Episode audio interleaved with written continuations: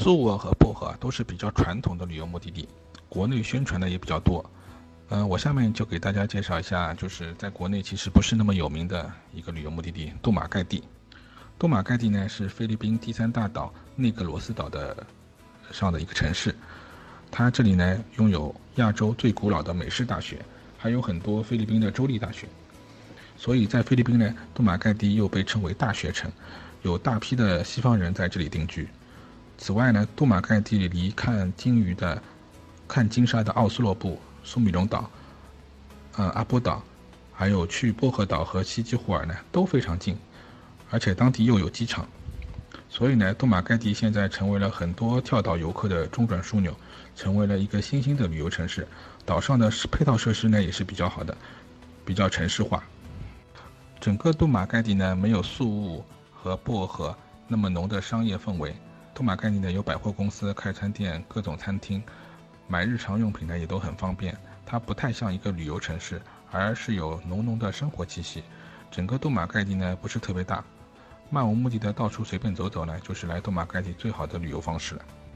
嗯，给大家稍微讲一下杜马盖地市内的几个景点啊，一个就是凯瑟琳大教堂，这个呢是当年西班牙人建成的第一座建筑物。还有呢就是旧钟楼，旧钟楼呢就在大教堂边上，是当年用来抵抗海盗入侵的钟楼。也是杜马盖地的地标。这里还有西里曼大学，就是前面我说的，这是亚洲最早的美式大学。学校里有一些展览是可以参观的。最后呢，最热闹也是最有名的，就是杜马盖地的海滨大道。海滨大道呢，在海滨大道的尽头呢，就有 “I love 杜马盖地”的一个七彩的标志，这也是整个杜马盖地最热闹、最有名的地方。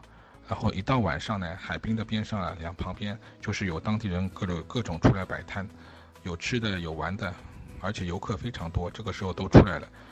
就是一到晚上啊，就是游客们都会集中到杜马盖地，就是海滨路的附近，因为这里有很多酒吧啊、小饭店啊、小餐馆啊之类的。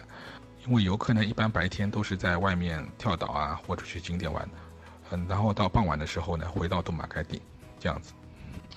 那白天有哪些地方可以去呢？嗯，我们前面说过了，就是从杜马盖地去奥斯洛布看金沙，其实是最近的。我这边详细给大家讲一下如何从杜马盖地到奥斯洛布。首先呢，从杜马盖地出发，先要叫一个出租车，然后到达就是杜马盖地这边的一个码头，叫斯布兰码头，然后从乘坐渡轮跨海到达苏武岛的利安纳码头。然后到达码头之后，你可以再叫一辆嘟嘟车，然后就可以到奥斯陆布金沙了。所以整个过程就是车、船、车这样子。虽然要换两种交通工具，但是呢，其实整个距离都不是很长，每一段大概都只要半小时左右，整个大概一点五小时就可以到奥斯陆布看金沙了。所以杜马盖地其实上是到奥斯陆布最近的一个交通方方式。在杜马盖地呢，附近有一个小岛叫阿波岛，也叫海龟岛。顾名思义啊。这是一片海龟保护区，聚集着好几十只海龟。据说呢，有五个品种以上的海龟会出现。具体呢，你当天能看到多少，就凭运气了。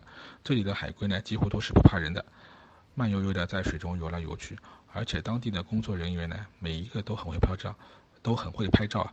他会，如果你在水中拍照不方便的话，他都会主动协助帮游客来拍照，而且拍出的照亮都非常漂亮。